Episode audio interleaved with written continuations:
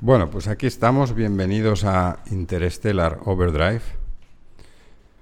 Y nos hemos juntado tres amigos, en este caso somos Monse, Carlos y yo mismo Jorge, para desarrollar este programa que básicamente es una conversación, un coloquio entre nosotros tres y también esperamos en el futuro poder tener un coloquio con nuestra audiencia, por lo menos una relación con la audiencia. Los temas que vamos a tratar en estos programas son temas considerados, entre comillas, sutiles, puesto que intentan ayudar en el día a día, pero partiendo de temáticas más sutiles, más del otro lado, digamos. No tan materiales, sino más del otro lado. ¿Qué, que hay en ese otro lado? En ese otro lado hay, pues diría que hay interpretaciones de lo que es el otro lado, pero en el mundo occidental cada vez más se está hablando del campo cuántico. Y el campo cuántico viene a ser más o menos, sin entrar en tema científico del que tampoco soy experto, más o menos es el campo donde están todas las posibilidades. De cualquier evento, de cualquier suceso, de cualquier experiencia, de cualquier tiempo también, es el campo donde las posibilidades son no solo infinitas, sino totales. O sea que están todas las posibilidades. Y nosotros en estos programas vamos a intentar adentrarnos un poco en ese campo y extraer de él aquellas prácticas que nos puedan interesar para aplicarlas en nuestro día a día. ¿Es la física cuántica o...? Sí, la física cuántica es una parte de, de esta extracción. Digamos que los físicos estudian los fenómenos físicos e intentan pues describir las leyes que gobiernan el universo basándose en una parte de este campo.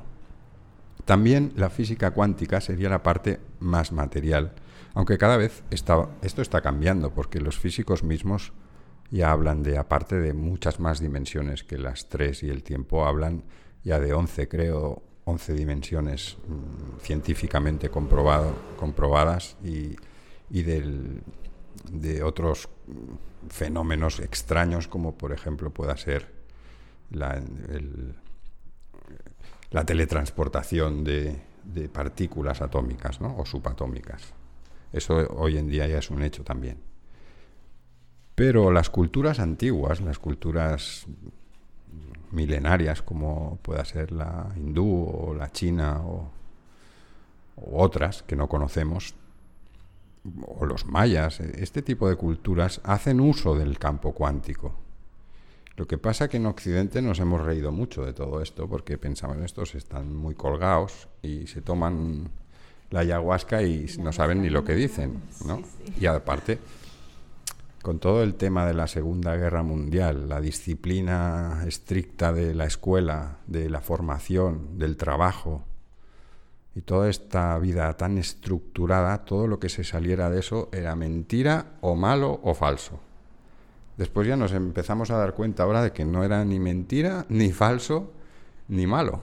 Al contrario, es como todo. Es una herramienta ultra potente, creo yo, que se puede utilizar para muchísimas cosas y muchas veces la utilizamos. Aquí también entraría todo lo que es la canalización, el, mediumnismo, la adivinación, eh, la influencia sobre otros a distancia, que por ejemplo la sanación con Reiki a distancia.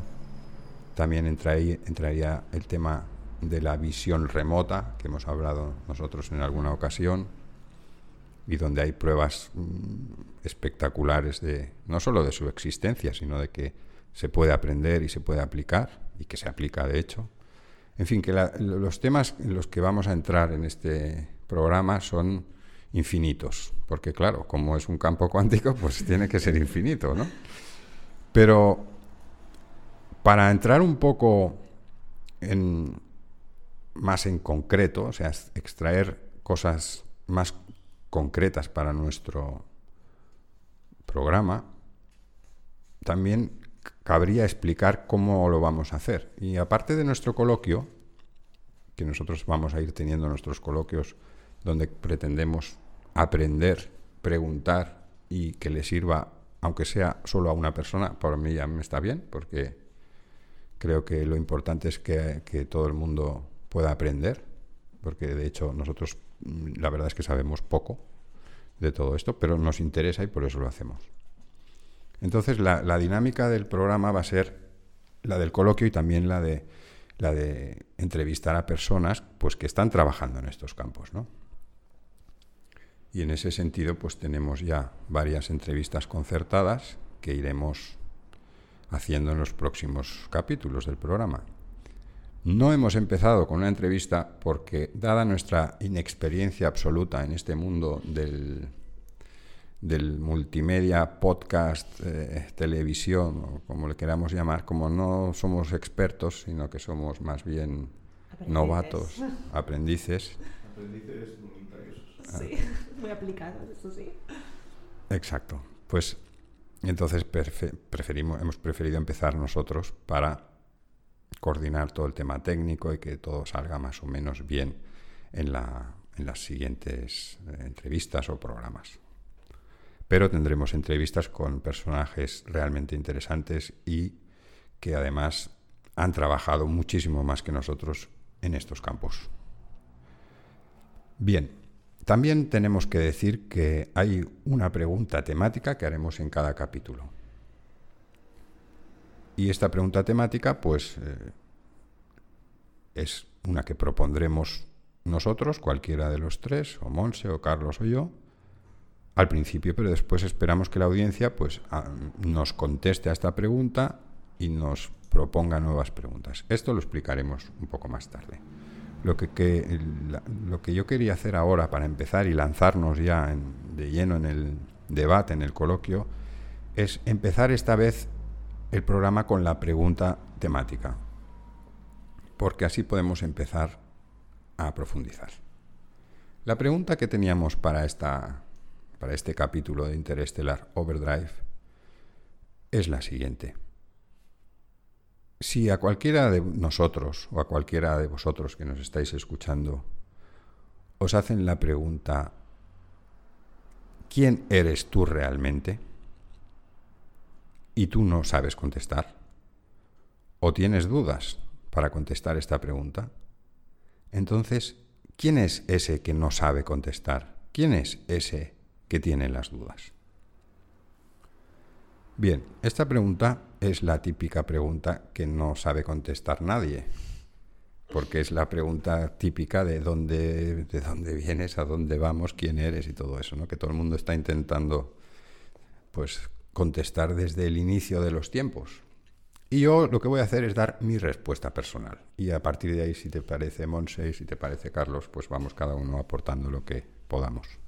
Perfecto. Bien, yo creo que la pregunta está mal hecha. es decir, cuando te preguntan quién eres, estás relacionándote directamente con una persona, porque el quién es algo personal. Y yo creo que la pregunta confunde. Entonces tú empiezas a investigar quién soy, quién soy, ¿no? ¿Quién debo ser? Bueno, yo soy un humano que vivo aquí en este planeta y yo lo que quiero es pues desarrollarme como persona, amar a mi familia o divertirme o lo que sea que quieras hacer, pero eso no te da la respuesta de quién eres. No te da. Como mucho te da un nombre, unos apellidos, un DNI, una identificación, no sé, una profesión, una vocación, en fin, una función en la familia, como pueda ser padre, abuelo, lo que sea. Pero no te da la respuesta que tú estás buscando. Para obtener algo de claridad, yo pienso que hay que cambiar la pregunta.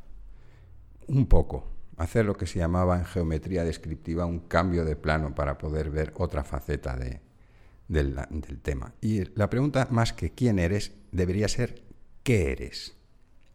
¿Tú qué eres realmente? Y ahí podemos jugar un poco más, o al menos yo pienso que se puede jugar un poco más. ¿Por qué? Porque si te preguntas qué eres, ahí ya puedes decir, bueno, yo soy quizás un estado de conciencia que me apoyo en un cuerpo, o no, eso tampoco lo sé seguro, pero lo que sí seguro, sé seguro es que yo tengo una conciencia o que me doy cuenta de las cosas, o que puedo recibir estímulos, o que tengo unos objetivos personales determinados. ¿Quién es ese que tiene los objetivos? No lo sé, pero ¿qué es eso que tiene los objetivos? Eso sí que me puedo acercar más. Y creo que por ahí podemos profundizar más en realmente qué es la conciencia. Yo soy un estado de conciencia. ¿Es esto correcto o no? Yo no lo sé, pero me identifico más con que yo soy un estado de conciencia, que he cogido un cuerpo como podía haber cogido otra estructura o ninguna. De hecho, un fantasma es una conciencia sin estructura, o sin estructura material, por lo menos. Y creo que por ahí podemos trabajar más. Supongo que estaréis en total desacuerdo conmigo, ¿no? Pero yo lo, veo así. Hoy por hoy lo veo así. Yo a mí si me preguntas quién soy o qué soy, yo sé quién soy, pero no sé explicártelo. Y aparte pienso que quién soy hoy es diferente a quién seré mañana o a quién era ayer. Porque tú vas siendo tú mismo pues a partir de las experiencias, a partir de tu aprendizaje, no es un concepto estático, es un concepto dinámico y es muy difícil de definir porque es algo en constante movimiento. Con lo cual, yo no te sé decir quién soy yo.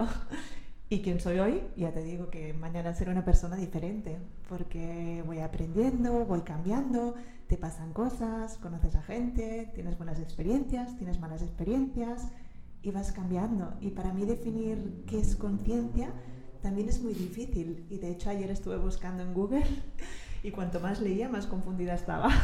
No sé decirte qué es la conciencia, como tampoco sé decirte, sé quién soy yo, pero no sé explicártelo. No sé si me entendéis. ¿Y qué?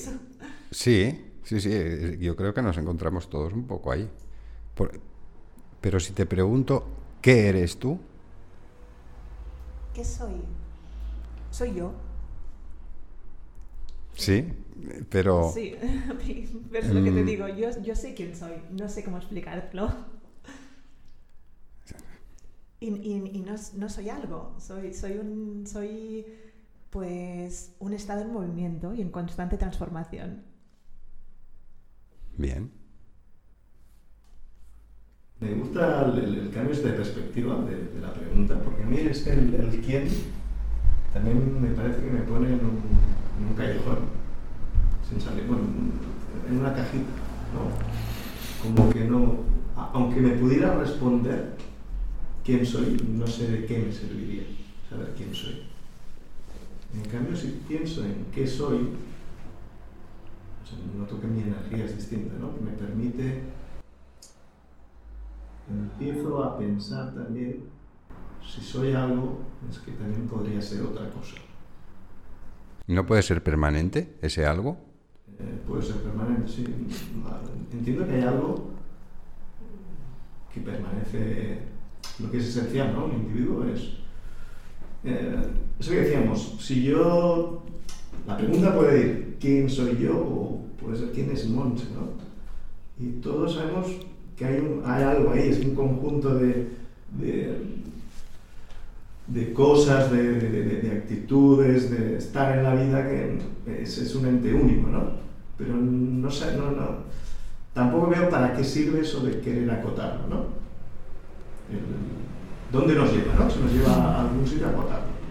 Me gustaría seguir explorando ese, qué es Monse, para ver qué más encuentro en Monse, ¿no? Porque como decías tú, eso del campo cuántico es, si yo pregunto qué es, voy a ir descubriendo cosas de lo que es Monse. Y claro. algunas cosas que vaya descubriendo probablemente me van a mí a inspirar para yo ser otras cosas. Todavía no he descubierto de mí y que me gustaría descubrir. ¿no? Es que yo pienso que cuando tú tienes más claro qué es la conciencia, entonces puedes aplicártelo a ti y decir, qué soy yo o quién soy yo, pero yo lo del quién lo tengo muy como muy material, muy humano. Yo soy una persona y tal, vale, muy bien, pero ¿qué soy yo? Cuando tienes más claro esto, entonces mi perspectiva es, si tengo claro esto, tendré un acceso mucho más fácil al campo cuántico o al otro lado, a las energías sutiles, porque es como un interfase, o sea, una interfaz entre el mundo material y el mundo no material. Y creo que la conciencia es la que juega el papel determinante en esto. Cuando pierdes la conciencia, digamos, por, aunque sea, no sé, por un golpe o, simplemente durmiendo y no recordando los sueños,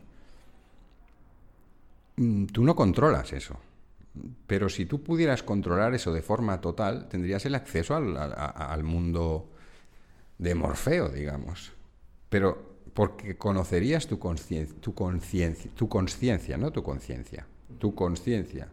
Si tú sabes manejar tu conciencia, puedes enfocarte en lo que tú quieres sin distracciones, puedes eh, profundizar en los temas, sean materiales o no, mucho más o sea, mucho más enfocado, con mucha más intensidad, y creo que se multiplica la inteligencia, pero por, por, trillones de billones de, de, lo que, o sea, de forma infinita. Pero para ti, la conciencia es estar presente. ¿O como no, estar presente es, y para mí, para mí estar presente es estar utilizando la conciencia de una forma determinada. Porque tú puedes ser consciente estando enfocado o estando presente, relajado, la meditación y todo esto. Pero también puedes estar consciente estando no enfocado, eh, excitado en un partido de fútbol gritando como un energúmeno. Y también estás presente, sí, pero también estás consciente cuando estás en el campo de fútbol, pero estás mirando el móvil a ver si tu novia te ha enviado el mensaje que esperabas, o a ver si el otro rival de tu equipo va perdiendo, que es lo que tú quieres.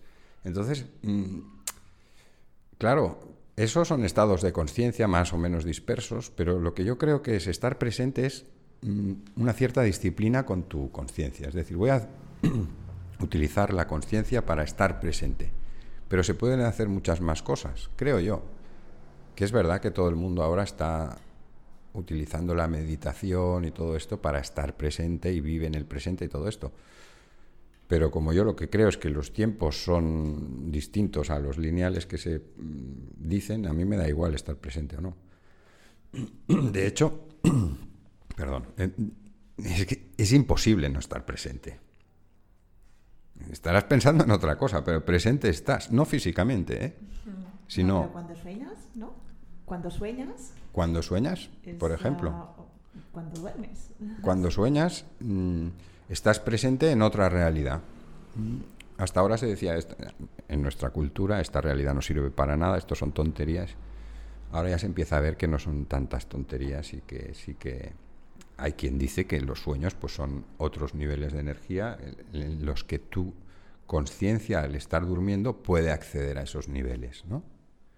Y ese acceso, si tú controlas tu conciencia un poco más, nada, un 1% más de lo que lo hacemos, pues el avance es, impresionante. O sea, los sueños lúcidos, que son los sueños donde tú intervienes conscientemente, aunque sigues durmiendo y sigues teniendo el sueño, pero puedes modificarlo como tú quieras, pues yo creo que eso ya, que solo por divertimento ya vale la pena, ¿no?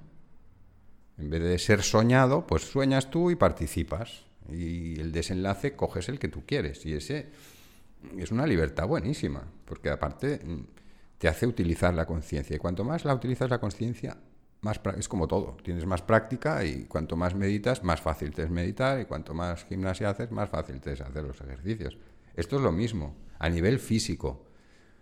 A nivel conciencia, todo el mundo tiene las capacidades todo el mundo nace y, se desarrolla su cuerpo sin que tenga que estar consciente de nada. O sea, eh, quiero decir, voluntariamente tú no, no, obligas a tus células a multiplicarse, ni hay un sistema central donde le va dando la orden a la célula para que se multiplique. Al principio no hay cerebro ni hay nada. Hay unas células que van haciendo su ritmo, porque tienen un ritmo curioso de ver, por cierto, de cómo nace un humano o cualquier ser vivo el ritmo que tienen es, una cosa muy interesante y se va multiplicando sin, sin necesidad de, de orden, sin necesidad de un cerebro. Simplemente hay algo que hace que eso ocurra. Y ese algo es la conciencia, no lo sé. No lo sé, pero yo diría que sí. Entonces tú no puedes decir soy un humano rubio con ojos azules cuando eras dos células que no tenían ni ojos y ya estabas haciendo eso. Me voy escuchando y como que me voy desmontando. desmontando en el sentido de que hay tantas cosas que doy por hechas o doy por sentadas y que normalmente no pienso acerca de ellas que, que se abre realmente un espacio de posibilidades, ¿no? Cuando comienzas a pensar en, esas cosas. Sí. O sea, entrando en lo que podría ser la conciencia, una posible definición sería mi conciencia es el conocimiento que tengo de mí mismo. De mí mismo, uh, cómo interpreto que soy yo, cómo interpreto que es el mundo y cómo me relaciono yo Em, no sé si estaréis de acuerdo, menos desde la perspectiva, mirándonos como seres humanos. ¿eh? Vale. Para mí, como claro, es que ese es otro de los... distinguir entre la conciencia humana de la conciencia ahí como un, como un campo de fuerza. Digo, nosotros mm, la vivimos esa, esa conciencia como seres humanos. Sí, pero hemos de ser conscientes de que no es la única conciencia que hay. Porque, porque nos hemos de relacionar con las otras conciencias para avanzar. Es que si no, no tiene sentido. Para hacer una fiesta de humanos no nos hacen falta ni animales, ni plantas, ni nada. Hubiera sido una creación distinta, hubiera sido una creación de todos humanos y, a divertirse o, a trabajar como esclavos o lo que sea. Pero si hay plantas y hay animales es porque nos tenemos que relacionar con ellos. Y para relacionarlos con ellos no, no, es meterlos en un zoo y darles un bol con comida. Eso no es relacionarse. Eso es no entender que el animal tiene una conciencia. Porque si tú sabes que el animal la tiene, tienes que intentar otro nivel de comunicación. Pero siempre nos han enseñado eso, ¿no? Que precisamente los seres humanos nos diferenciamos de las plantas o de los animales porque tenemos conciencia. Sí, era una de las cosas que se nos ha dicho y que yo creo que es una falsedad absoluta, vamos. O sea, conciencia tienen los animales y los pájaros y los peces y las plantas y las rocas. Entonces, tú pregúntale a un experto en, rocas, en, piedras eh, de estas, mm. con propiedades, digamos, ¿no? Gente que se dedica a, pues, hacer terapias con, piedras y con... Pues eh, es una conciencia que tiene la piedra la que te ayuda. ¿Y cómo sabes que la roca tiene conciencia? Bueno, lo sabes porque si tú llegas a un nivel en el que te puedes comunicar con la roca, pues te comunicas. Y esto hay múltiples ejemplos y la gente que quiera investigar sobre esto puede ir a Google fácilmente y, teclear cómo comunicarme con las piedras. Y suena a risa, pero es una cosa que se puede hacer, que requiere mucho trabajo y que primero yo empezaría con otras con otros ejercicios. Por ejemplo, voy a dar un ejercicio ahora que yo hice y que es práctico para esto si os parece. Perfecto. Y así el que quiera, que esté escuchando y lo quiera hacer, pues lo puede hacer en su casa. Y es muy fácil. Se trata simplemente de coger dos plantas diferentes o dos flores. Si tienes flores en casa, mejor. Y coges una flor, te relajas primero. Por supuesto, todo esto hay que hacerlo en un estado de relajación, habiendo respirado, habiendo no se puede hacer con el niño llorando, la abuela gritando y todo eso. Hay que hacerlo en un espacio un poco tranquilo, porque, como hemos dicho antes, son temas y espacios sutiles. O sea, quiere decir que la vibración es muy, muy, muy alta o muy, muy baja y no es fácilmente perceptible. Entonces, pero bueno, tampoco es una cosa fuera de lugar. O sea, quiere decir que tú lo haces en tu casa tranquilamente en el comedor de tu casa o en el salón o el jardín. Coges dos flores, dejas las dos en la mesa. Te relajas, y cuando ya sientes que te relajado, calcula cinco minutos, una persona normal, corriente, cinco minutos de respiración, de calmarse, intentar. Mm, puedes pensar en lo que quieras, pero sin que te agobie, sin que te mm, cargue de emoción. Simplemente lo dejas pasar por esos minutos y coges una de las flores. Con las piedras se puede hacer lo mismo, ¿eh? dos piedras distintas. Entonces, la tienes en tu mano durante unos minutos y simplemente estás atento con los ojos cerrados, se, hace mejor. ¿A qué es? Sí. ¿Unos minutos? Sí, tres minutos. Si ves que la cosa va fuerte, puedes aguantar más, ¿eh? Hasta que la planta te transmita. Lo primero que notarás es que, mm, bueno, tienes una serie de sensaciones con esa planta, o unos pensamientos, o lo que sea.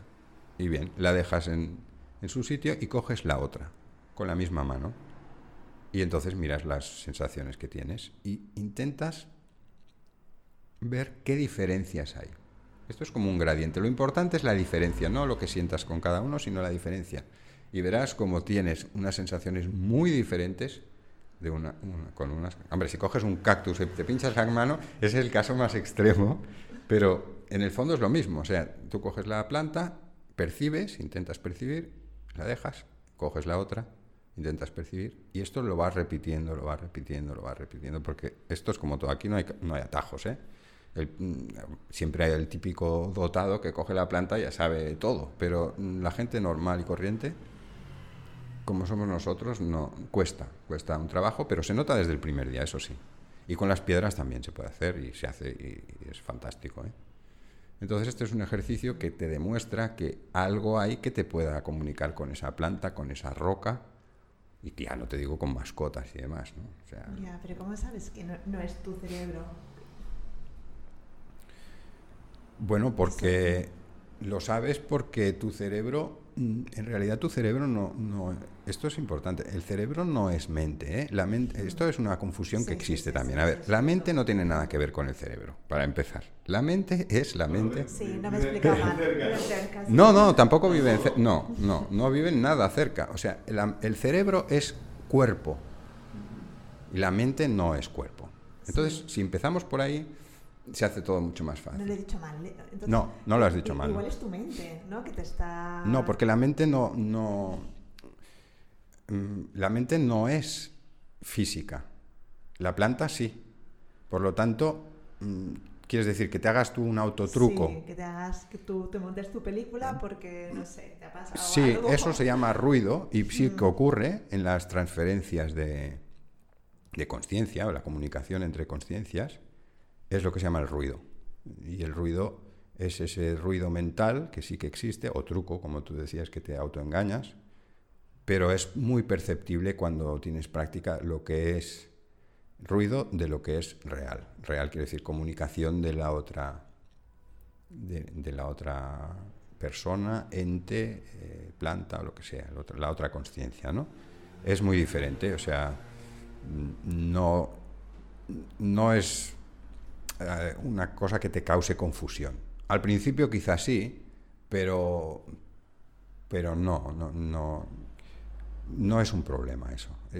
y la gente que hace kinesiología muscular o, sabe perfectamente que eso funciona así y que, que, la mente puede llegarte a engañar hasta cierto punto. Pero si tú coges una planta y te da la sensación de que esa planta te ha quitado el dolor de cabeza que tenías hace tres días solo por tenerla en la mano, entonces quizás sí sea tu cerebro, pero a la que se le das a, se la das a otra persona que tiene tu mismo problema y sin decirle nada la otra persona también mm, pues se, se libera de su dolor de cabeza, pues evidentemente aquí eh, tu autoengaño mental mm, ya es más discutible, ¿no? Entonces, la realidad es que es perceptible sin autoengaño. Y, eh, eh, existe el autoengaño. ¿eh? Y más que nada son las ganas de que funcione. ¿no? Y sí, sí, me parece que he notado tal. Bueno, pues a lo mejor sí, a lo mejor no. Cuando llevas 10 días seguidos haciéndolo, ya sabes perfectamente lo que te comunica cada planta y aparte vas al campo y ves otro mundo. ¿eh? Lo voy a probar, ¿eh? a ver qué tal. Sí. esto mm, te he interrumpido porque estabas tú comentando algo, ¿no? Sobre la comunicación entre humanos, entre otras y luego entre animales. o sea... Recuerdo ahora lo que. O sea, estás hablando de que existen otras conciencias. A lo mejor solo hay una. maneras distintas de conciencia a la humana.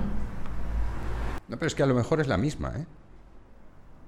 Es que a lo mejor es la misma, yo no lo sé. Eh, eh, nosotros somos humanos, pero la conciencia es distinta a la de la roca, yo no lo sé. Porque como, si, si no sé cómo es la mía, ¿cómo voy a saber si es distinta a otra? ¿Sabes? O sea, a lo mejor es la misma que está en todo. Pero por lo que yo he entendido, decías que, las plantas tienen su conciencia. Sí, que las plantas tienen conciencia, que para ellas es la suya, claro.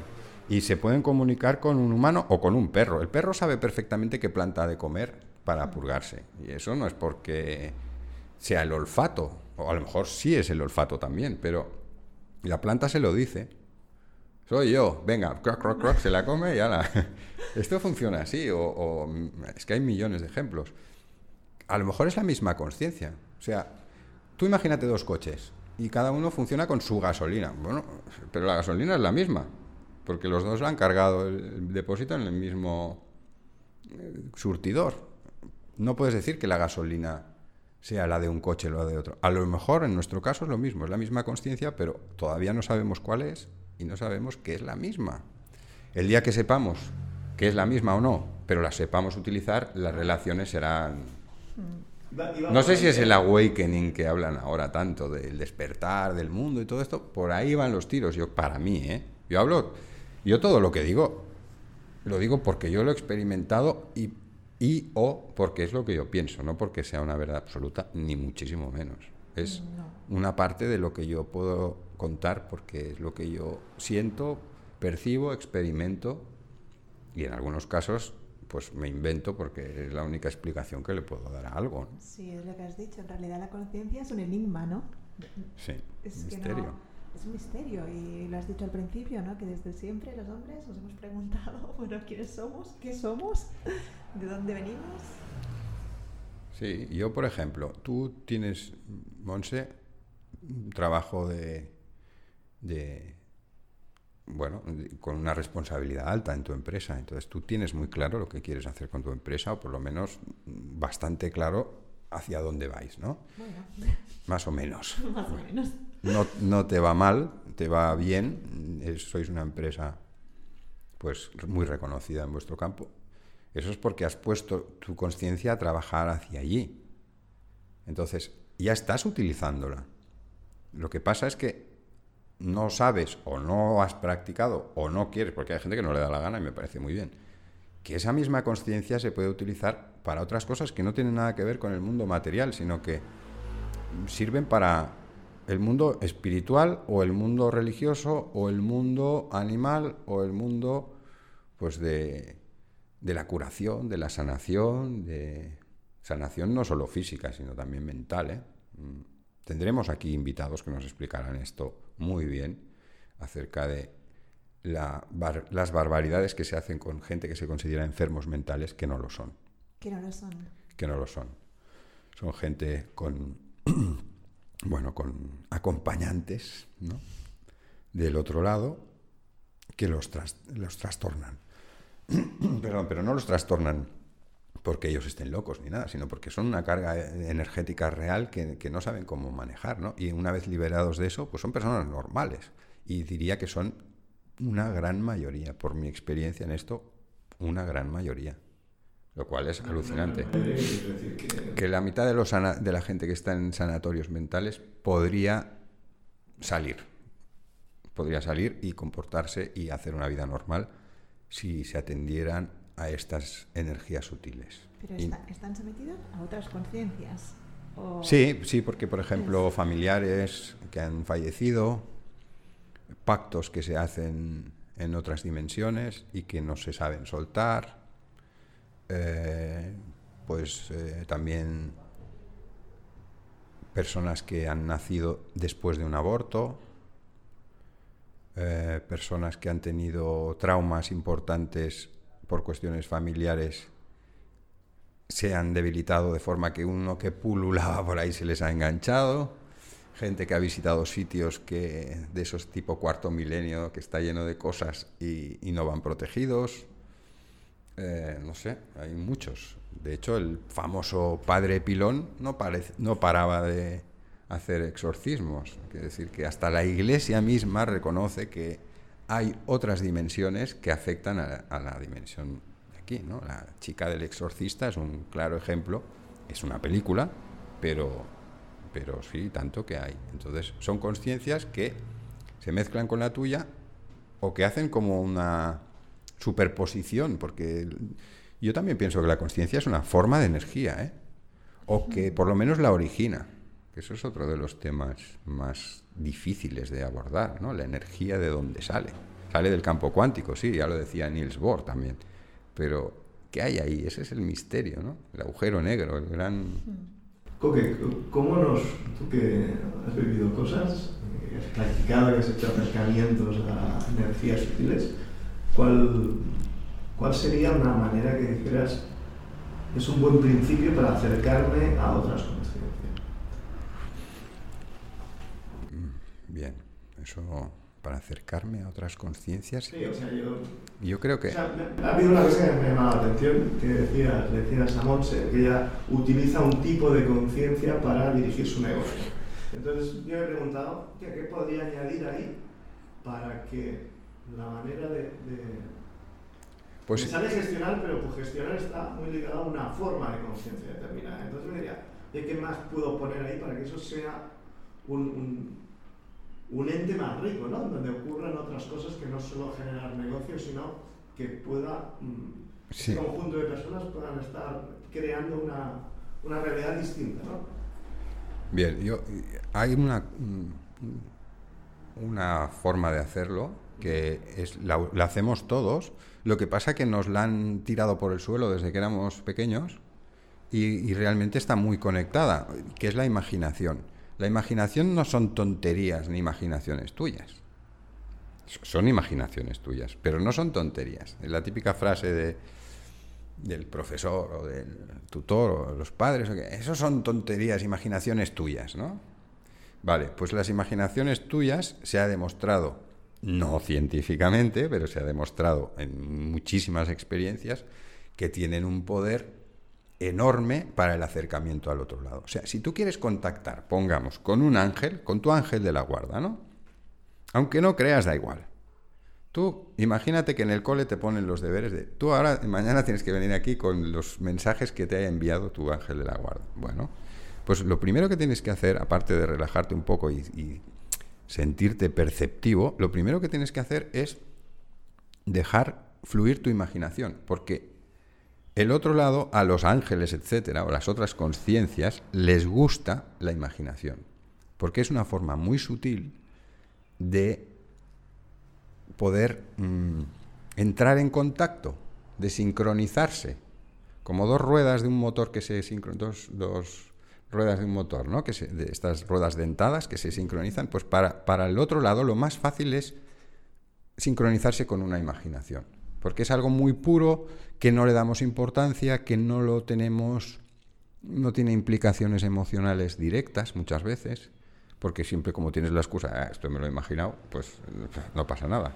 Entonces te libera el campo y hay mucha gente que hace channeling, eh, canalización con otros mediums y con, ángeles y entidades no tan angélicas, sino un poco más negativas pues han comenzado muchos con la imaginación, imaginándose que entran en contacto con el ángel de la guarda. Entonces tú te lo imaginas, te vas a dormir, te imaginas que te entras.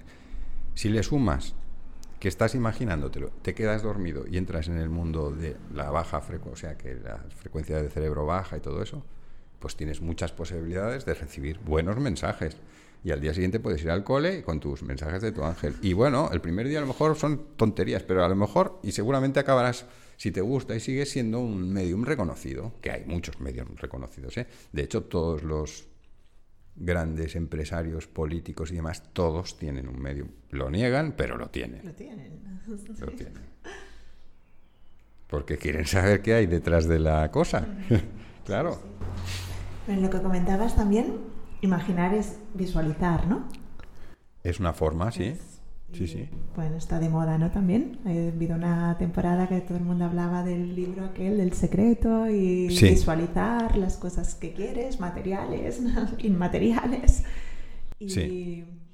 Visualizar. Sería una manera un poco paralela a lo que estás explicando, ¿no?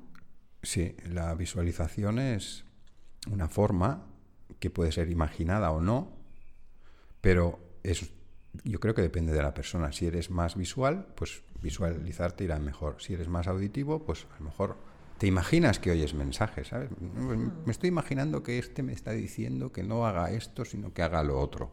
Que no vaya por este camino, sino que vaya por el otro, porque y, me lo estoy inventando, me lo estoy imaginando, inventar, imaginar, dejarte... No es creatividad. La creatividad es más concreta, más... más mm, es más material en realidad. Está orientada Está más aplicada, a aplicar. Sí, a aplicarlo en... Que haya un producto, esa... Sí, un producto o un servicio o, un- o- o- o una idea, pero aplicarla. La creatividad se suele utilizar para aplicarla, para pintar o para lo que sea. En cambio, la imaginación no tiene ningún, ninguna restricción. Pero se la podemos poner, le podemos decir, bueno, pues yo voy a imaginar, porque a mí me interesa entrar en contacto con otras entidades. Bueno, pues es una buena forma. Y si es visual, porque tú eres visual, pues visual. Si es auditivo, audi- si es más sensitivo, pues has de imaginar sensaciones corporales y todo esto.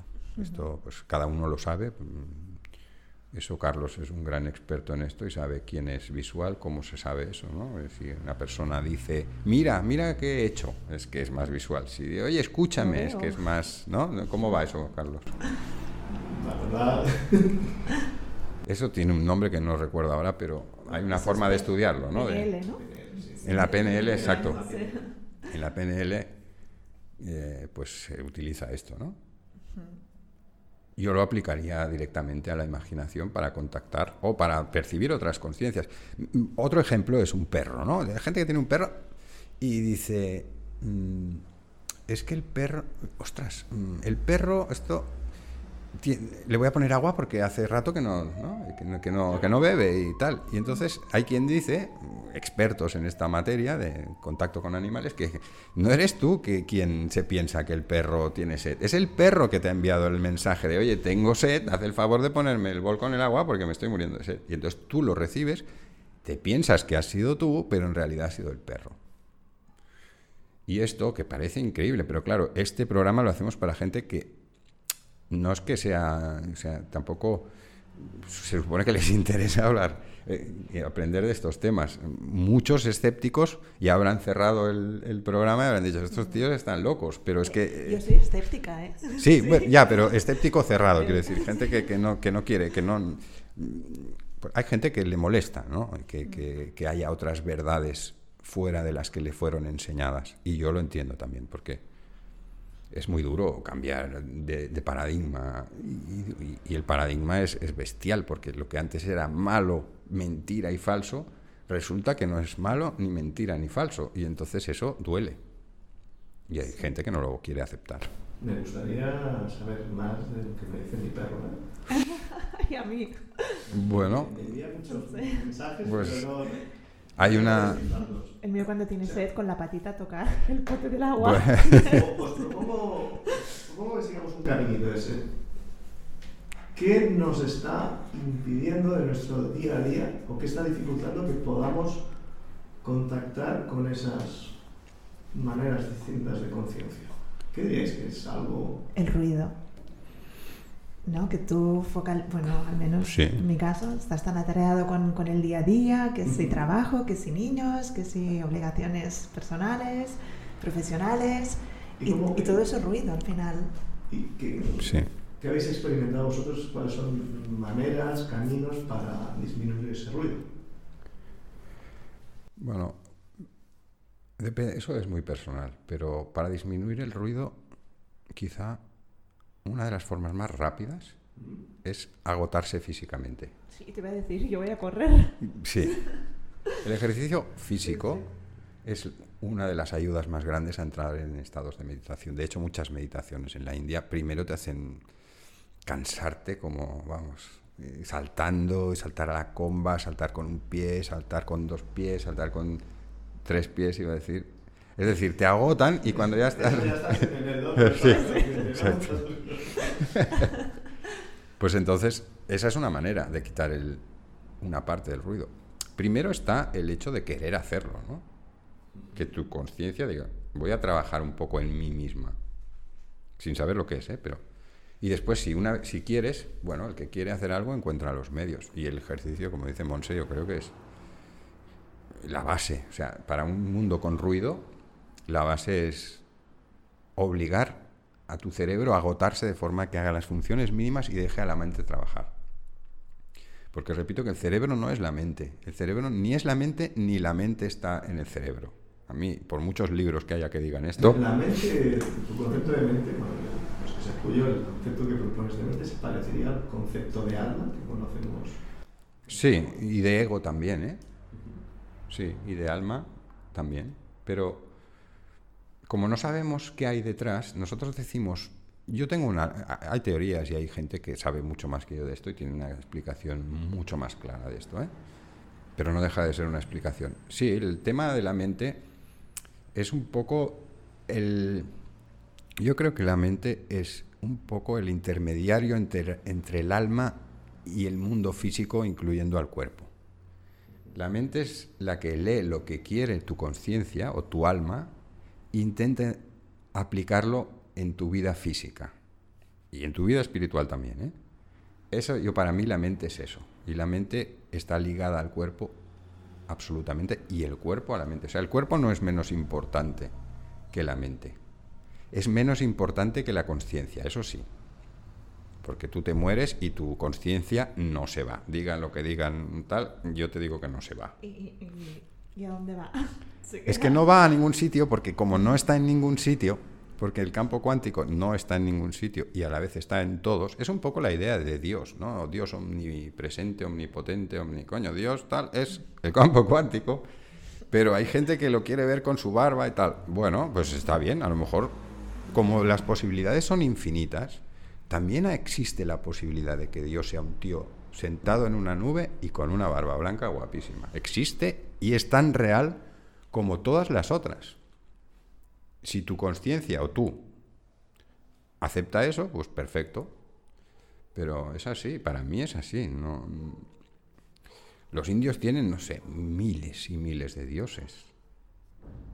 Y funcionan todos para ellos. Nosotros tenemos aquí en Occidente pues pocas, pocas deidades, ¿no? Están mm, los judíos, los musulmanes y los eh, católicos, todos más o menos comparten el mismo Padre Creador, más o menos. Bueno, pues también sirve, pero la realidad, si, alguien lo puede hacer todo, en cualquier tiempo y de cualquier manera, ese es el, el campo cuántico, porque es la única el único concepto que conocemos o que hemos creado que cumple esas funciones, es decir, infinitas posibilidades. Eso es como yo lo veo. ¿eh? Entonces la mente es un intermediario entre ese campo y tu parte de ese campo y el mundo físico. Y aparte, eso es evidente porque los, hay experimentos en hipnosis, por ejemplo, donde eh, el dominio de la mente sobre el cuerpo es evidente. Gente que han hipnotizado y le han dicho, te voy a poner una piedra en la mano y esta piedra está al rojo vivo porque la hemos calentado en un horno, le han puesto una piedra fría y el tío ha desarrollado unas ampollas en la mano y unas quemaduras impresionantes, ¿no? Bueno, eso es dominio de la mente sobre el cuerpo. Y al revés, lo que hablábamos ahora, ¿no? Tú te pones a hacer gimnasia o ejercicio, a correr, y acabas agotado y tu mente empieza a trabajar. Es lo mismo, pero son las dos, el yin y el yang, las dos caras de la misma moneda. Para algo hemos elegido tener un cuerpo, porque si no, no nos haría falta. Viviríamos siempre en el estado de conciencia máxima, máximo placer, pero sería aburrido. En cambio, con el cuerpo, pues como no es tan fácil todo, pues creo que es más divertido. A veces no, pero en cualquier caso, según algunos canalizadores buenos, ellos dicen todos prácticamente lo mismo. Tu alma lo que quiere es que experimentes. A tu alma le da igual si tienes dinero, si tienes dramas familiares, si eres alcohólico o eres un, Einstein y un tío millonario y súper famoso y súper guapo. Eso a tu alma le da igual. Prefiere un desgraciado, que aquí consideramos desgraciado, sin casa, borracho por la calle y hecho un asco, con experiencias diarias, que un millonario que siempre tiene la misma vida, y lo que hablábamos antes de empezar el programa. El alma no, no, no tiene dudas en esto. Lo que quiere es experimentar, experimentar evidentemente para evolucionar, para mejorar, para regocijarse, ¿no? que en las religiones se usa mucho esto de regocijarse también. Eso es lo que quiere el alma. Entonces hay que darle eso para que esté contenta, porque si no lo otro es la vida esa de los años 40, de, ostras, da un poco de miedo, ¿no? Esos países, los de aquí también, ¿eh? Pero los comunistas esos que todos iguales, todos vestidos iguales, todos haciendo lo mismo cada día, eso es un horror para el alma. Bueno, y aquí igual, ¿no? También. Y aquí igual, sí. Pongo esos ejemplos, pero... Tu trabajo, todos nos hipotecamos, todos... Todos, exacto. A todos tal edad te has de casar, a tal Sí, edad todos hijos. seguimos unos patrones también. Exactamente. Eso mm, yo creo que es lo que el alma busca. Dicen estos canalizadores, todos dicen exactamente lo mismo. Yo he tenido alguna experiencia en este sentido, pero no a ese nivel, porque esto, estos de los que hablo, ya daré, iremos dando, ¿no? Ejemplos y personas. Y creo que es así. Yo la verdad mm, creo que es quizá por eso cuando pasas las pasas canutas, ¿no? Cuando ya ha pasado, lo recuerdas con tanto cariño y con tanta... Sí. Incluso te puedes reír de, de momentos muy duros de tu vida, que en ese momento era insoportable y era horroroso, pero una vez ha pasado, pues has aprendido mucho y te ha hecho crecer, ¿no? Y eso podríamos hablar de todos, absolutamente todos, de casos así. En cambio, nadie es- está orgulloso o, o- o se van a gloria de haber ido 40 años a trabajar a la misma empresa, en el mismo cubículo, eh, siendo asediado por el mismo jefe y cobrando el mismo sueldo durante, por muy alto que sea, ¿eh? durante toda su vida. Eso, eso, otra cosa es el poder de la rutina y eso que, es, extraordinario, pero el alma lo que quiere es experimentar, o sea, altos y bajos, picos, experiencias nuevas, y no hace falta que sean físicas, pueden ser mentales, pueden ser físicas, pueden ser espirituales, pueden ser familiares, pueden ser simplemente de, de, de gozar de, de la vida, ¿no? Pero es lo que el alma quiere y yo creo que es así. ¿eh? ¿Qué, qué, qué, qué aviso nos da el alma de lo que está necesitando? Bien, el aviso que da el alma.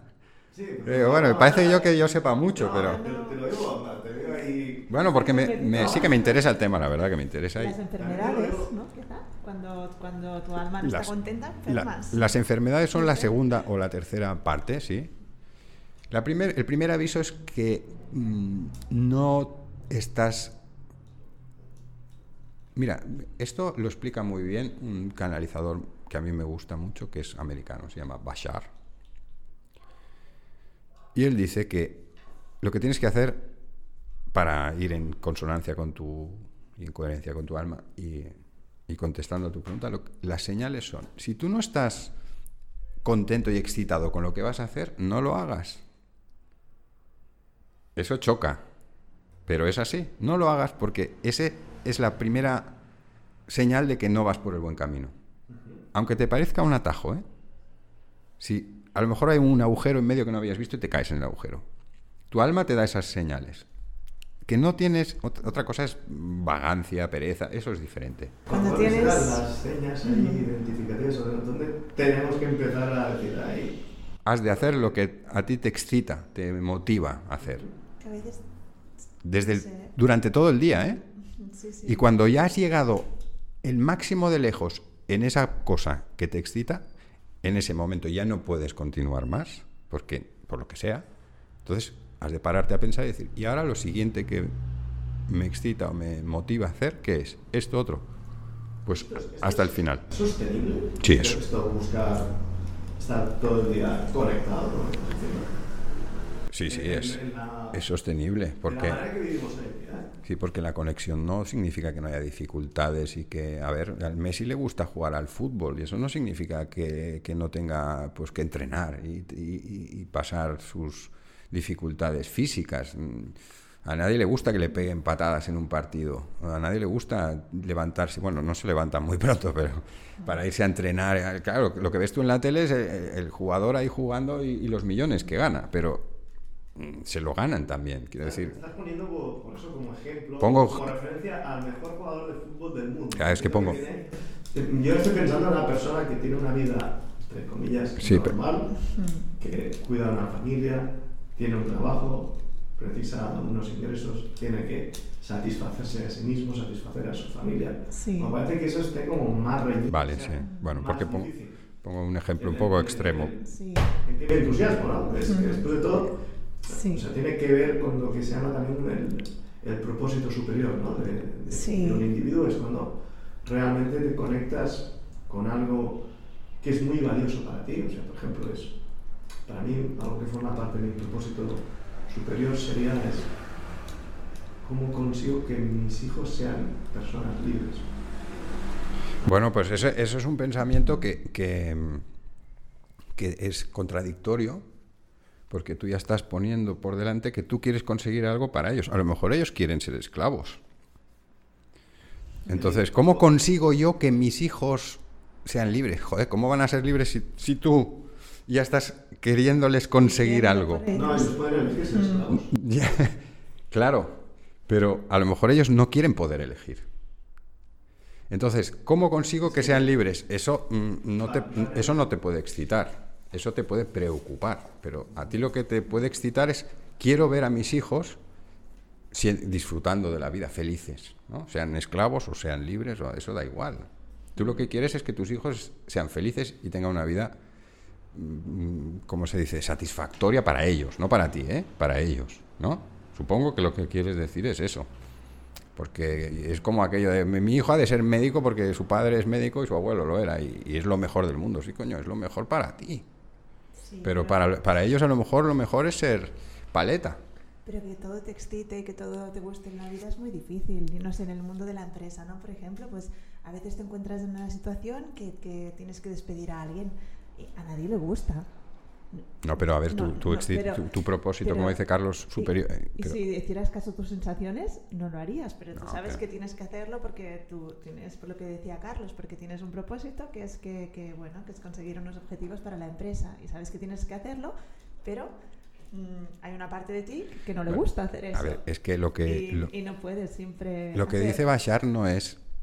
Mm, claro, que quizá lo he explicado mal, ¿eh? No es que tengas que hacer caso a tus caprichos o a lo que te apetece en ese momento. Son cosas distintas. ¿eh? Lo que yo quiero decir, o lo que quiere decir él, es lo que te motiva, como tú decías, como propósito superior. El propósito superior de una empresa es crear valor para la gente, crear riqueza y, en última instancia, crear valor para los accionistas, ¿no? Porque son los que los que han motivado todo, han empezado el trabajo eh, a mover las energías. Claro, echar a alguien no es, no es una cosa que sea agradable, pero es menos agradable tener que echarlos a todos porque sé que no querías echar, ha hundido la empresa, ¿no? Entonces, tu propósito y a ti lo que te excita es que tu empresa vaya bien, que el empleado esté contento, que el cliente esté contento, que el proveedor cobre, que tú cobres, que todo funcione bien y que al final el resultado de tu trabajo sea netamente positivo para todos. Eso es el ideal de cualquier empresario.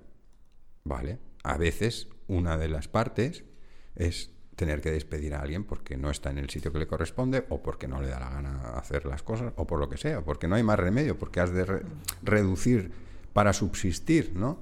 Entonces, pues sí que hay una cierta excitación, no te voy a decir alegría, de, ostras, qué bien voy a echar a este, ¿no?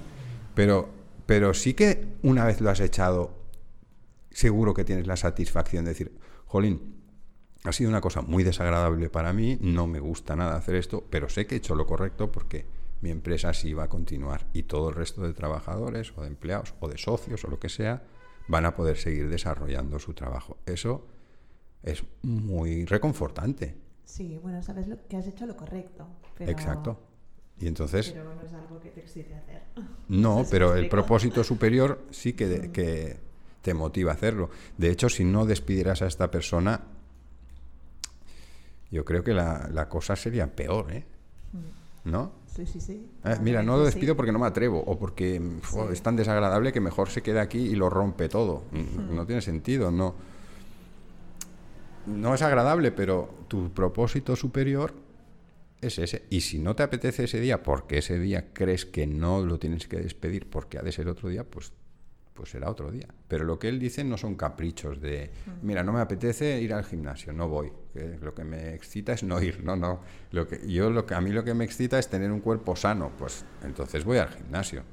Y es lo que quería explicar con el ejemplo del futbolista, ¿no? Que requiere un esfuerzo, no significa que sea agradable, sino que el propósito es el que tú quieres y el que te excita. La acción en sí misma no tiene... Por ejemplo, yo quiero ir a la playa, pero las rondas de Barcelona están eh, colapsadas. Bueno, mm, yo no quiero ir a las colas, pero mi propósito es ir a la playa, por lo tanto voy a tener que pringar un rato y pasarme un ratito en el coche pasando pues las colas que yo las odio para poder ir a la playa, ¿no? Eh, eso es lo que he de hacer. Y el camino no es fácil, ni es mm, barato. Es muchas veces muy caro y muy difícil. Pero si a ti lo que te motiva es el, el objetivo que tú te has marcado, pues Sí. es ese. A veces perdemos de vista el objetivo. Sí, no es estar en placer siempre, ni mucho menos, ¿eh? Más bien al contrario. Hay una, una cosa que me gustaría tirar o, poner encima de la mesa, que es cuando hablo de propósito superior, mm, no estoy mirando a la- no me estoy mirando a mí solo, ¿vale? Eh, tengo en cuenta, pongo encima de la mesa la dimensión social. O sea, el propósito superior es algo que comparto con los demás y que me trasciende a mí y a todos los que formamos parte de aquí, de ese propósito superior. O sea, cuando yo decía, ah, quiero que mis hijos sean libres, eh, ya no es libre, como dices tú, es que sean, sean felices, es que yo me comprometa con vivir en una sociedad en donde los adultos lo que quieren trabajan de forma conjunta para, para conseguir eso. O sea, no solo lo estoy mirando para mí, sino que quiero que el sistema en el cual, del cual yo formo parte trabaje para eso. Hmm. ¿Vale? Entonces ahí como que, como es algo superior y trascendente a mí, ahí me puedo pillar a esa idea. Claro. Eh, poder de atracción, pero- o sea, lo digo por poner esa dimensión de, de- de- de- de lo trascendente. corre- y bueno, y- y más o menos es lo que estamos haciendo aquí, ¿no? Un poco. Sí, O sea, de- de sí, hecho- Es lo que intentamos hacer. Y no, y no es fácil hacer esto que estamos haciendo para nosotros. Para otros será muy fácil montar un estudio, y, pero a nosotros nos ha costado mucho.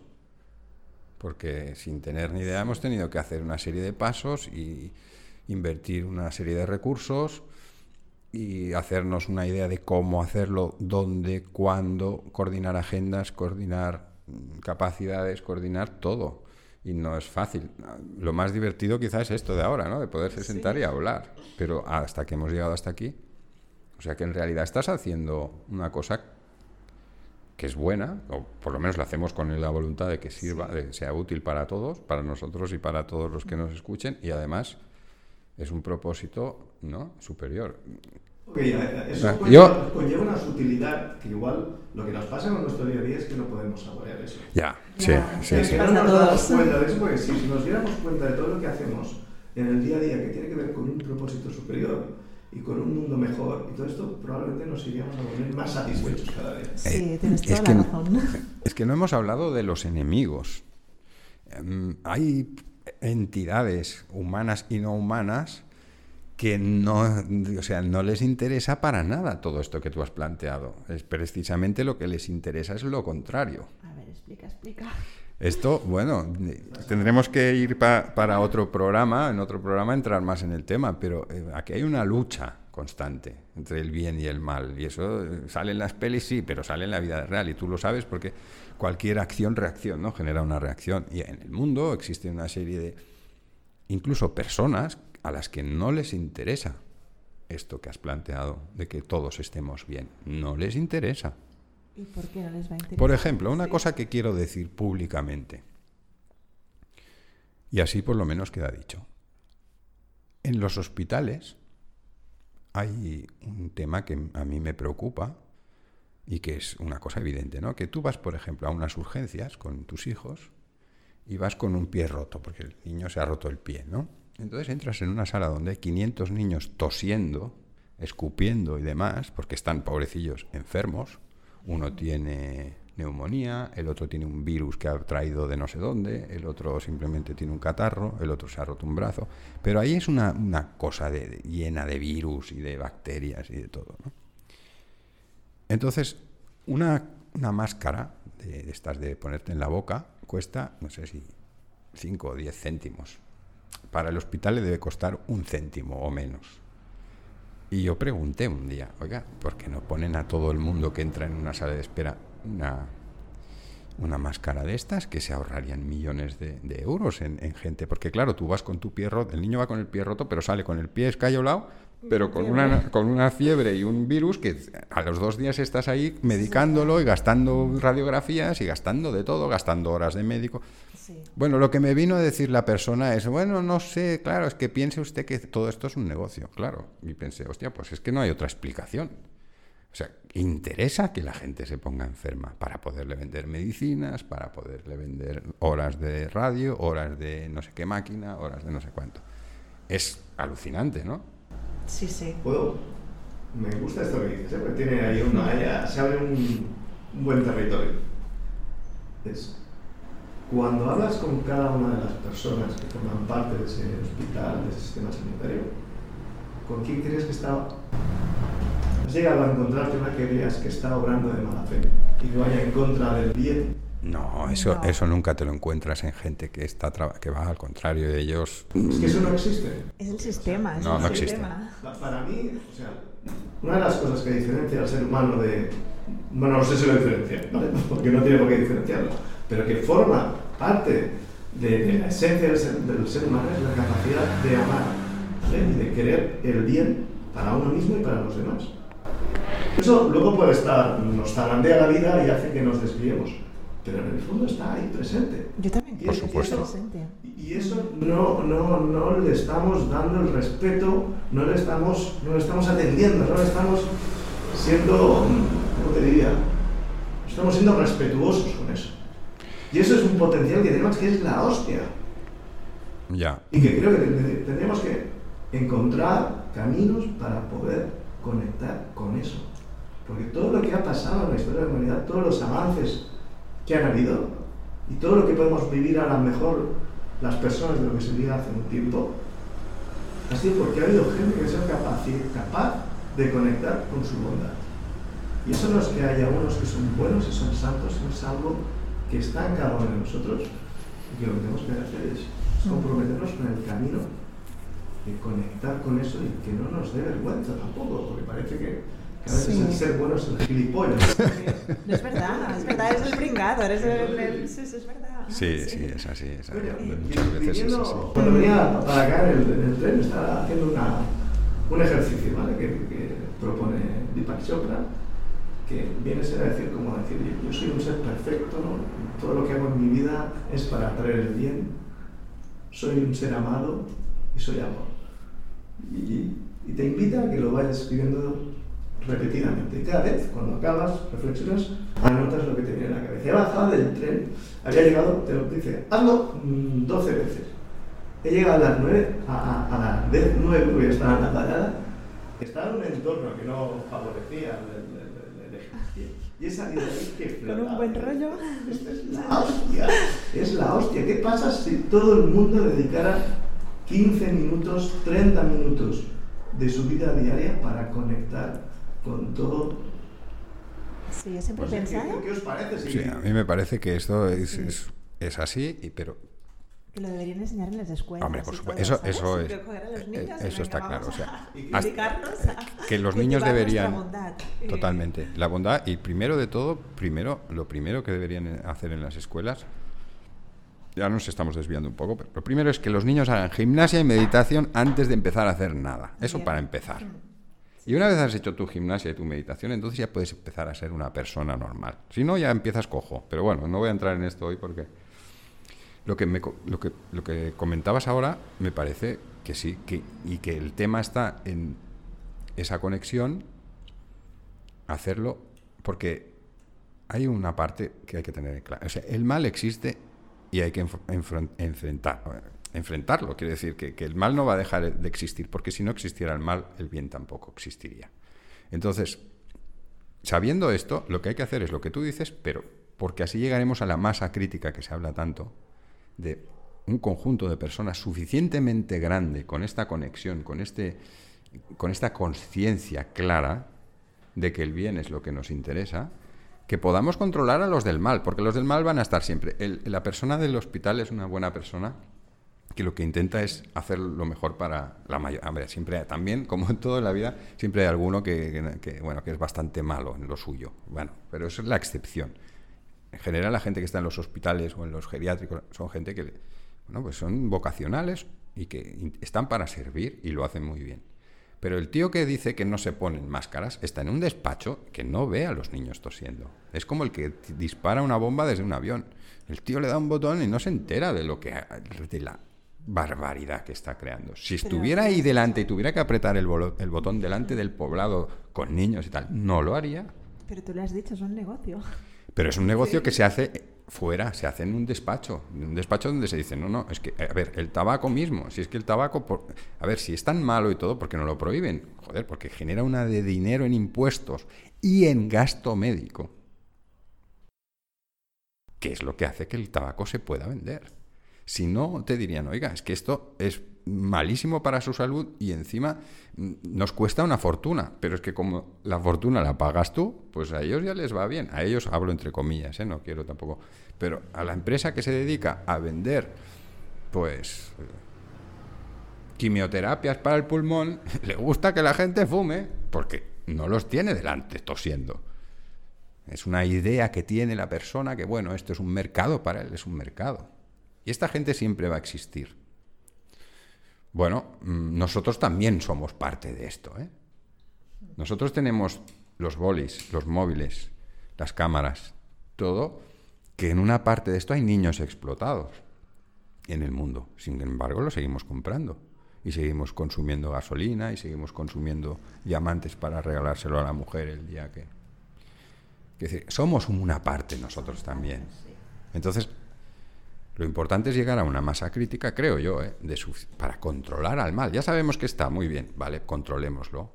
También somos parte porque muchas cosas no las sabemos. Por, falta de información. Por falta de información. Si lo explican, pues oye, dejo de comprar, no quiero un diamante. Exacto. Si, si supiéramos lo que hay detrás de muchas cosas, pues no las compraríamos. Mm, y muchas cosas no nos las comeríamos. Y, muchas cosas, no es que casi todo, no lo necesitamos tampoco. Exactamente. Valdría la pena todo un episodio de Interstellar Drive para saber qué es el mal, porque parece mm. como que es una mierda. Eh, podemos ver ahí a Darth Vader. Sí, pero... Darth Vader nace... Era bueno. sí. de la bondad. Sí. Bueno, el signo es el, el, el, símbolo del yin y el yang, ¿no? El mal está en el bien y en el bien y en y el y el bien también está en el mal. Y a mí lo que me ha fascinado siempre es que, es que bueno, el ser humano, ¿eh? nosotros, tú, yo, la línea entre el bien y el mal es tan fina y es tan fácil traspasarla porque, no sé, yo, alguien le hace algo a tu hijo y, te conviertes malo porque sí, sí. Es, es, muy difícil porque es, la línea es tan fina y pienso, siempre me ha fascinado lo fácil que, que es que, que cualquiera de nosotros lo que es difícil es no ser ni bueno ni malo. Eso es casi imposible porque eh, es un espacio indefinido. Mm, es difícil, pero a veces real. Yo no estoy siendo, ahora mismo no estoy siendo ni bueno ni malo. No, depende cómo te lo mires. Si, si, tú has comprado tu móvil, eres malo para el niño que está siendo explotado por el coltán, para, para extraer el coltán. Ese niño lo están puteando arriba y abajo para, que, para darle dos pesetas o nada porque a lo mejor está esclavizado, pero tú tienes tu móvil. tú tu móvil. Y puedes hablar y ser un buen tío. Y lo eres. Pero a efectos prácticos, todos somos malos también. Por eso digo que yo creo que hay que saber que teniendo la maldad cerca, lo que pasa es que hay gente muy mala. claro, eso es lo que hay que controlar. Que, que, que la maldad no se vaya de madre, como está ahora yéndose de madre. En el sistema sanitario en Occidente es lo más claro. O sea, el negocio de, la sanidad es una vergüenza absoluta en cuanto a medicaciones y más medicaciones y a la gente la están intoxicando día sí día también con todo tipo de porquerías. Y bueno medicamentos te refieres y- o, sí, o- y- o o la comida. la comida ya es el, el mayor negocio de, es que son son las necesidades básicas no son es lo, donde está el mayor negocio. Tú cada día tienes que respirar comer y beber y, y- sí vestirte y, y estar sano estar operativo digamos no entonces la salud y, y la comida es básico para Quiero decir, la, la dieta, la, la alimentación mm, es un negocio de maldad absoluta. O sea, yo mi, mi co- recomendación, no sé dónde la saqué, la vi en algún programa de internet o algo, que decía, si sale por la tele, no te lo comas. Sí. Y es una gran... O sea, sale por la tele, no lo, ya no lo compres, evidentemente. Pero y si sale por la tele, no te lo comas, porque es una porquería seguro. Y entonces, y el glutamato monosódico para que sepa todo mejor y comas más, si es que está en todo. ¿Tú sabías que en el colacao hay trigo? Yo no lo sabía. O sea, el colacao no es cacao, es cacao con Es trigo azúcar. y azúcar. Sobre El azúcar es, azúcar. es- es un veneno absoluto, eso está demostradísimo, ¿no? Te envejece, te vuelve tonto, te, en fin, te hace, te convierte en diabético en poco tiempo, te hace adicto. Mm, Bueno, toda esta incultura que tenemos nosotros, porque nosotros yo no tenía ni idea de esto hace unos años, a, a según qué empresas les va cojonudo. ¿Y eso es maldad? Sí, es maldad. Yo también tengo conocimiento de algunas marcas que de bebidas alcohólicas donde el jefe de marketing renunció porque le obligaban a, a buscar clientes ya a partir de los 12, 14 años para poderlos captar de jovencitos. Hombre, eso es maldad, ¿no? Pues es muy fuerte, ¿no? Ya, directamente. Es muy fuerte, pero Sí. las grandes compañías que tienen gente, algunos, ¿eh? no to- ni todas ni todos, pero gente sin escrúpulos, que los hay, pues eh, detrás de sus grandes despachos les da igual. Lo único que hacen es decir, yo no como esto. lo que yo vendo no voy a ser tan burro de comerlo.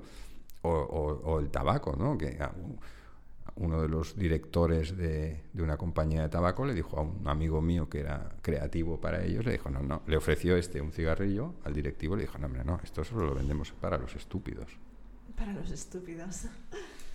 Vaya. Entonces, más claro que esto, ese tío es un, un muy malo. Hombre, el del tabaco no lo veo yo tan, tan malo, porque realmente el que quiere fumar, pues fuma porque quiere, ¿no? Pero el que se va a un hospital con su hijo con la pata rota y sale con una tuberculosis, pues ese, ahí ya la cosa cambia, ¿no? Yo creo que es importante tener la conciencia de que hay un mal y de que hay que con- no eliminarlo ni exterminarlo ni nada, porque eso además es, Es es que es- imposible. es imposible. Sí, sí. Pero controlarlo un poquito sí. Y bueno, yo creo que hemos... Bueno, pues, me Sí. poner esto como que Sí, claro. Depende del lado de la mesa en el que estés, ¿no? Mm, ostras, eso es... eh, Mm. Yo creo que no, ¿eh? Creo que todos sabemos que no. Yo creo que sí y no. Que, que- que hay posiciones relativamente, pero que en las que se puede dar esto, pero que a nivel de conciencia clara, que es lo que hemos intentado hablar un poco, ¿no? tú sabes muy bien lo que es bien y lo que es mal. ¿No? Creo yo, ¿eh? Yo Ah. hago acciones que mi conciencia me dice que no están bien y hago acciones en las cuales me dice que está bien, pero eso no quiere decir que lo puedo, lo puedo estar Ya. haciendo y hoy está mal, mañana puede ser que esté bien. Mm, Bueno, pero yo- sí, pero eso ya es un tema más cultural, pero a nivel de fondo, eh, yo creo que en el campo cuántico hay una parte que es negra y una que es blanca, o mal y bien. Ahí también está, ¿eh? Y por eso está en equilibrio. ¿Eso existe en el campo cuántico, el mal y el bien? Yo creo que sí. Eso es una opinión, ¿eh? No, lo sé. Pero, y, y como yo lo creo, pues como, como son las... Estuve, estuve y lo no, estuve y lo vi y, y las posibilidades son infinitas, pues esta también existe de que, Claro, de- existe. claro, de que sea, de que sea. Si lo puedes imaginar, existe allí y lo puedes extraer, ¿eh? pero a nivel cultural sí que hay una cosa pues que puede ser mala y después más pues al cabo de unos años ser buena. Pero a nivel de, de fondo, tú sabes que hacerle daño a alguien bueno no es. Gratuitamente. ¿eh? Si tú has de hacer un corte porque eres un cirujano, evidentemente tienes que cortar al paciente. Pero ir a propósito a hacerle a alguien daño, bueno no es. Ahora, si estás defendiendo una ciudad, una familia, entonces el, tema... Mm, Yo me pregunto, ¿el que está haciendo ese mal está pensando que está es que el mal... sirviendo al mal o que está haciendo un bien? Ah, no, es, que, ahí está el kit de la cuestión. Eh, el tema es que eh, hacer el bien o el mal es no es gratuito, yo creo. Yo creo que el acto en sí no es, no es bueno o malo, es la conciencia de las circunstancias. Pegarle a alguien un golpe con, un o sea, con, un bate de béisbol en la cabeza, mm, ¿es malo o bueno? Depende. A ver, si lo haces porque te da la gana ir por la calle haciendo esto, pues es, es malo. Si lo haces porque esa persona viene a matarte con otro palo, pues es una defensa que, no es malo, es bueno. Tú has de defender tu vida, tu integridad, la de tu familia, la de tu país, la de lo que sea, ¿no? Creo que no es el acto en sí, pero que existen actos malos, sí, eso estamos rodeados. ¿eh? O sea, lo que quizá hacia donde voy es que nos serviría mucho saber cuál es cuando pasa un, hecho de estos que nosotros calificamos como mal, ¿vale? Que estaría muy bien poder hacer el esfuerzo de comprender por qué el otro lo ve como algo bueno. Ah, bueno, tú hablas de otros, sí, sí. Bueno. No en el sentido necesariamente compartirlo, pero sí llegar a comprender. Hmm. O sea, yo tuve una experiencia, en, alguna vez lo hemos comentado, porque en un taller de teatro terapéutico me ofrecieron hacer un papel de un tipo que para mí era un cabrón, porque tenía una relación de pareja y el tío pues, pasaba, ¿no? y pues, la, quería dejar, ¿no? Y bueno, me preparé para hacer mi papel y el terapeuta me dijo, bueno, ¿cómo es tu, tu personaje? este tipo es un cabrón. Y dice, no, vamos bien. Este tío está haciendo lo mejor que puede con su vida. Está encontrando la mejor solución. Y dije, joder, esto es una bomba. Me puse ahí y entonces vi, nos pusimos a hacer la escena, y era yo, pero no era yo. Era un yo distinto, con una conciencia distinta que podía hacer cosas que en el día a día no me atrevo a hacer porque podía pensar distinto. Eso es fuerte, ¿eh? Y entonces digo yo, hostia, ¿cuántas oportunidades tengo cada día de poder actuar distinto sin que me sienta mal? Porque necesariamente al final lo que hacía el tipo aquel era cortar una relación que a él no le estaba llevando a ningún sitio y que a su pareja, después de todo, estaba viviendo con alguien que no quería estar con ella. O sea que al final, después de todo, el cabrón tampoco tenía nada, ¿no? Era, un tipo que no estaba jodiendo su vida por ser compasivo. Bueno, es eso. Sí, sí, ahí. Y entonces, hostia, cuando me dicen que, pues es muy fácil coger el dedo y señalar, ese tío es un cabrón, pero cuando yo entro ahí a comprenderlo, a ponerme en su lugar, empiezan a aparecer cosas que sí. están bien, que te dan, mucho más poder. Y es el concepto de la empatía, ¿no? También, de, de saber ponerte en los zapatos del otro. No juzgar a los demás porque no, no, sabes las situaciones de los demás. O sea, creo que es un principio básico en, en, en cómo estoy, cómo me sitúo en el mundo, en mi relación con los demás. Pues es... Cuando yo me siento con alguien y pienso que él, todo lo que está haciendo, lo está haciendo desde el punto de vista de conseguir lo mejor para él y a la vez para ti, el, escenario es muy distinto. Que cuando parte de este tío me va a joder, porque es un cabrón. Sí, sí, ahí bueno, yo veo hay espacio para otros programas, varios, ¿eh? Sí, unos porque, porque tocado, ¿eh? sí, este tema es así como tú dices y de hecho es lo que dicen muchos sabios, ¿no? que dicen el universo es perfecto, el mundo es perfecto, tal y como es, con todas las barbaridades que hay, tal, es que es perfecto. Otra cosa es lo que tú hagas y aportes, pero el universo es perfecto. Eso tendremos que hablarlo en otro, porque me ha, interesado mucho esto del, teatro terapéutico, Teatro, podríamos también. incluso practicarlo y comentarlo después aquí, porque me- eso no lo conozco yo y- y Pues la verdad es que suena interesante, ¿eh? Sí, sí. es Eso de poder ser, ser otro ser de verdad, Sí. Una de las cosas que antes apuntaban, pues no hemos llegado a entrar, es cuando hablabas tú de los canalizadores, es que hay ya en el mundo que me puede llevar. O sea, hay gente que tiene ese don, que tiene esa capacidad de llevar a las personas que somos normales, que no tenemos ese don, a acercarnos a esos otros mundos. Bueno, no- no- Bueno, valdría la pena recoger algo, vamos a traer Sí. invitados que, que- que nos van a llevar por, a esos sitios especiales, pero no es que sean sitios especiales, que nos van a llevar a conectar con nuestra parte Exacto. que ya tenemos para transitar por esos sitios. nos enseñarán a utilizar herramientas que tenemos, pero no sabemos muchas ni que existen y que las tenemos incorporadas en nuestro sistema operativo, llámalo como... Sí, sí, lo haremos, lo haremos. Tenemos el hardware preparado ahí para poner miles y miles de software. O sea, también yo desde aquí digo, mm, hagamos algo aquí. Uno de los próximos programas, vivamos algo. Sí, sí, lo haremos. No hablemos Experimentemos. Vivamos algo. Yo, yo creo que con los invitados que tenemos, que no podemos desvelar todavía porque no tenemos las fechas exactas y no quiero tampoco, ¿no? No nos interesa crear falsas expectativas, pero que está claro que tenemos unos invitados muy buenos y que, que vamos a disfrutar con ellos a tope. Y aprender un montón. Y aprender, que es, sí, sí, aprender a tope. Y si os parece, yo hoy lo dejaría aquí porque me parece que nos pasamos de hora. Sí. Tenemos el libro de las mutaciones. Sí, he utilizado una herramienta que utilizo yo mucho para consultarlo y para leerlo y divertirme, que es el I Ching, el libro de las mutaciones chino, y, y he hecho una lectura, una consulta para este programa, para Interestelar Overdrive, para el número uno, y, y- y, eh, quizá, si os parece bien y, la cosa, pues mm, continúa con esta en este en estos términos pues podemos hacer una lectura cada capítulo porque también tien- tendrá que ver con el invitado y demás.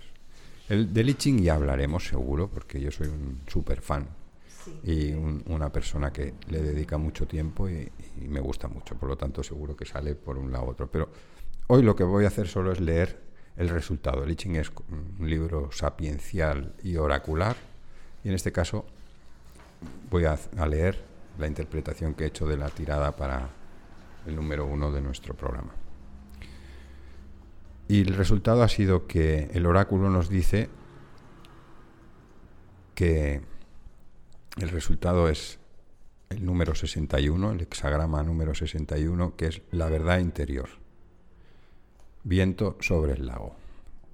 Y las líneas mutantes son la primera y la sexta. O sea, para aquellos que tengáis un I en casa o lo queráis consultar online, es Zong Fu, la verdad interior, número 61, con la primera y la sexta. Y lo que viene a decir es cerdos y peces, buena fortuna. Esto significa que para los chinos los cerdos y los peces son de los seres vivos con menos conciencia que, que hay y por lo tanto que hasta ellos puede llegar nuestra palabra. Por lo tanto es una buena, una, una buena consulta, un buen resultado. Cabe cruzar las grandes aguas y tener perseverancia. O sea que esto significa que tenemos que hacer más programas. Y la explicación viene a decir que cuando tratamos con los demás existen fuerzas invisibles que se manifiestan como efectos bien visibles. Esto lo veremos en las próximas semanas, a ver qué resultados, qué, qué feedback obtenemos de nuestro programa de hoy. También dice que si tienes que juzgar a alguien, debes caminar en sus zapatos primero. Nuestros mundos internos están formados por las historias, o sea, los mitos, que nos contamos a nosotros mismos y nuestro sentido de justicia debe estar basado en un profundo conocimiento de esto. Porque hay ficciones dentro de ficciones dentro de ficciones que se asientan y reposan en el corazón de la verdad. Son todas estas cosas que nos contamos a nosotros mismos.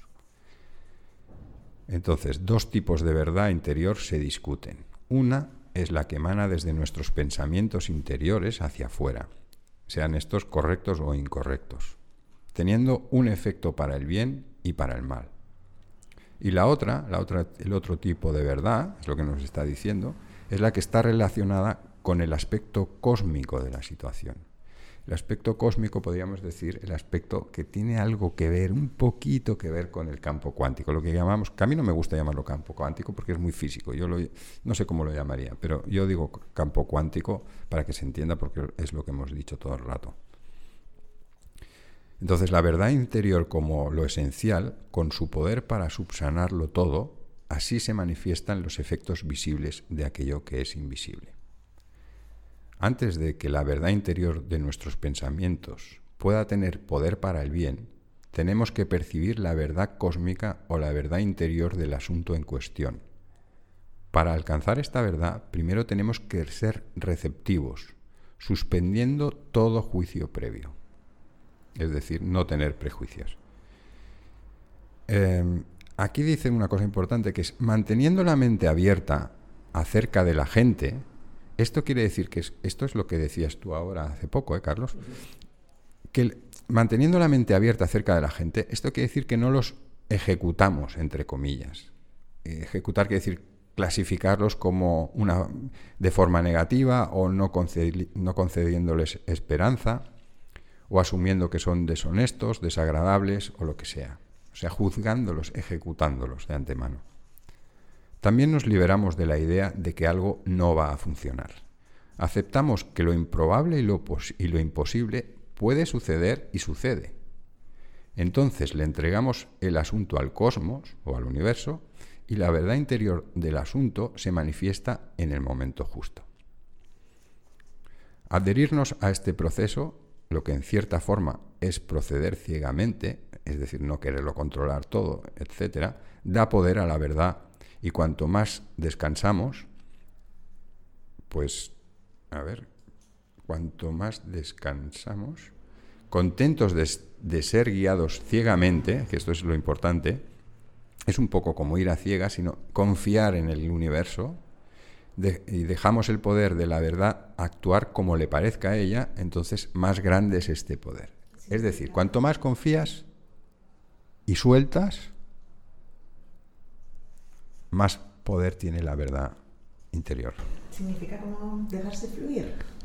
Sí, yo lo entiendo así también. Dejar fluir y no intentar interferir en que me gustaría que fuera así, me gustaría, voy a hacer esta llamada, voy a... No, déjalo, déjalo, suéltalo. Tú ya has hecho lo que tenías que hacer, en este caso nosotros, este programa, en las preparaciones y demás. Entonces lo que nos está diciendo es, hazlo y suéltalo. Y además está muy bien porque nos augura éxito, con lo cual da igual. Nosotros ya hemos hecho lo que teníamos que hacer, ¿no? Yo lo interpretaría así.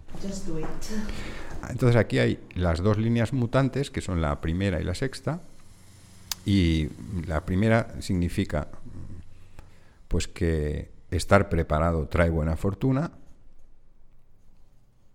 y que si existen alianzas secretas, esto traería mucha inseguridad al programa. Nosotros, que yo sepa, no tenemos ninguna alianza secreta, o sea que de momento parece que no se aplica esto, pero lo de estar preparado sí que se aplica y nosotros, desde luego, sí que nos hemos preparado. tengo un matiz, si fuera secreta, si lo, supieras no sería secreta. Claro, claro. a lo mejor... Para mí es, no existen y, la sexta, eso está muy bien, me gusta mucho esta porque dice, el canto del gallo que se pierde en el cielo. No se debe perseverar en esto. Y esto, la interpretación que yo hago es que no debemos caer en usar la palabra para influenciar en los otros. Es decir, no, intentamos adoctrinar a nadie y eh, creo que ha quedado muy claro que primero que no sabemos mucho, no sabemos casi nada, pero nos gusta hablar, y nos gusta compartir. Lo justito para llegar a los 50. Exactamente. Algo sabemos que llevamos ya. Llevamos unos, sí, unas. Exacto. Y luego, pues, que todos podamos aprender. Esto se deriva de la sexta línea, el canto del gallo que se pierde en el cielo. Y así concluimos este primer programa de Interestelar Overdrive y yo creo que con esto pues ya hemos hecho una primera experiencia y yo estoy muy contento, la verdad, de estar con vosotros aquí y, de poderlo repetir próximamente. En cuanto a la frecuencia del programa, pues ahora Monse os informará un poco y os dará un poco la cadencia de que vamos a tener porque todavía no lo tenemos muy claro debido a agendas y debido a, múltiples eh, factores que intervienen en, en nuestras grabaciones. Así que yo me despido ya, soy Jorge y podéis encontrarme a mí para cualquier pregunta o para cualquier, si queréis formular la pregunta temática o queréis pedir que traigamos algún invitado en concreto o para lo que queráis, podéis encontrarme en jorgemorral.gmail.com y después también podéis mm, contactar con nosotros a través del correo electrónico que ahora os pasará Monse y también a través del correo electrónico que en el futuro nos pasará Carlos porque todavía no lo tiene operativo el, correo electrónico este. Mm, en cuanto a... Eh, no valdría la pena refrescar la pregunta temática.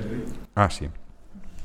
La pregunta que hemos formulado era, si te preguntan quién eres realmente y no lo sabes, ¿quién es ese que no lo sabe? Igual nos hemos ido un poco por las ramas, ¿no? No sé si hemos respondido muy bien a la pregunta, pero bueno, creo que han salido, si no, otros temas interesantes que vale la pena profundizar más adelante. Y bueno, como os ha comentado Coque, pues la idea es hacer un podcast uh, una vez al mes, si no lo he entendido mal, porque estamos, bueno, todos bastante ocupados y tenemos unas vidas bastante ajetreadas. Y, y, bueno, traer invitados y tal como se ha comentado, los invitados son muy interesantes. Esperamos, bueno, pues así poder hacer que todos aprendamos, mejorar un poco día a día y seguir fluyendo. A mí si me queréis contactar, mi email es mromero arroba alviral con B de Barcelona y acabado con L de Lérida.com. Y bueno, pues nada, ha sido un placer y hasta la próxima. Carlos. Bueno, pues satisfecho de la experiencia. Mm, un reto sentarnos aquí con no siendo expertos en, nada, de esto de que estamos hablando, solo compartiendo esa inquietud por, por, vivir mejor y que porque todo el mundo pueda vivir mejor. Bueno, pues, pues ha estado bien aquí se ha creado una energía, ¿no? una manera de estar que, que me voy mm, para casa me voy con más energía de la, de la que la que tenía cuando he llegado. Y, me gustaría eso, lo que, lo, que habéis también experimentado en algún momento, entiendo que no durante toda la, todo el programa, pero que sí en algún momento os haya despertado esa, esa chispa de decir yo quiero algo mejor o algo distinto que va a traer más, más satisfacción, más excitación, esa excitación planteaba que a. Bueno, nos vemos en, la, en el próximo programa.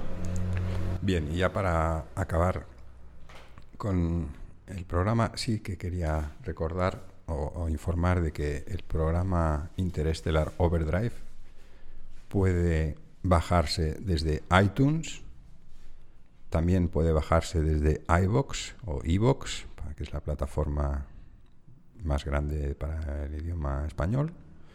Y también tendremos nuestra, nuestro mm, programa online en YouTube. Si todo va bien, lo tendremos en, breve colgado en YouTube para que los que sean más, eh, pues, más visuales pues nos puedan ver también porque es un podcast video grabado. O sea que también nos podéis ver en, directo, bueno, en directo, quiero decir, la grabación del podcast, como lo hemos hecho, y, y aquí estamos para continuar. Así que gracias por escucharnos, muchísimas gracias a todos y hasta la próxima. Pues hasta la próxima. Hasta luego.